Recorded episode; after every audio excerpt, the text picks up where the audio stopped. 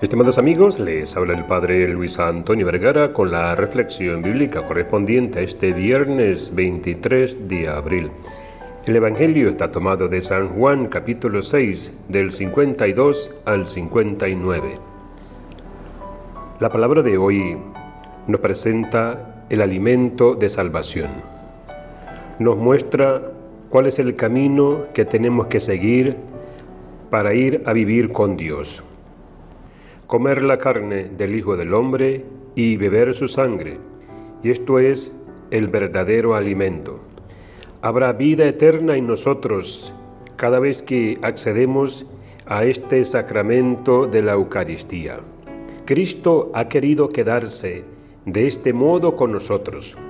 Su presencia nos va a conducir siempre al Padre. Y hablando del Padre, podemos decir que Jesús siente siempre ese deseo de hablar de su Padre. Lo hace con orgullo, con cariño, con ternura. Algunos dirían casi obsesivamente, no para hablar de su Padre. Es mi Padre el que les da la vida. Yo vivo por el Padre. Esas son una de las expresiones de Jesús cuando habla del Padre. Jesús vive por el Padre.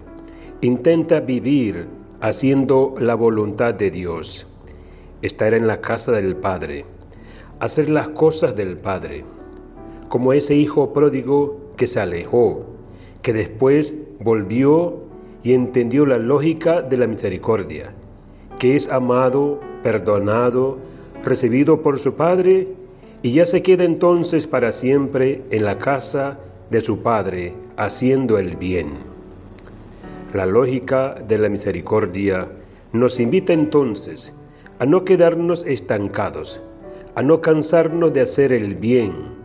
Al contrario, creativamente una y otra vez, poner manos a la obra para generar vida, para generar vida entre nosotros. Esto es hacer buenas obras. Esto es realmente convencernos de que Dios nos ha prometido el cielo el cielo tiene mucho que ver cómo vivimos hoy aquí, todos los días en la tierra. La Eucaristía es sin duda el alimento para el camino.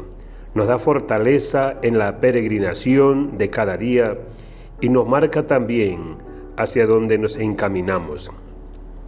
Pidamos al Señor la gracia entonces de poder alimentarnos siempre de ese pan de poder vivir por el Padre haciendo su voluntad, estando en sus cosas, haciendo las obras que el Padre nos inspire a través de su Espíritu.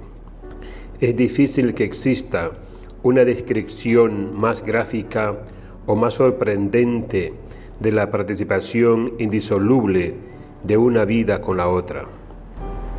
En hebreo, la expresión carne y sangre significa todo el ser.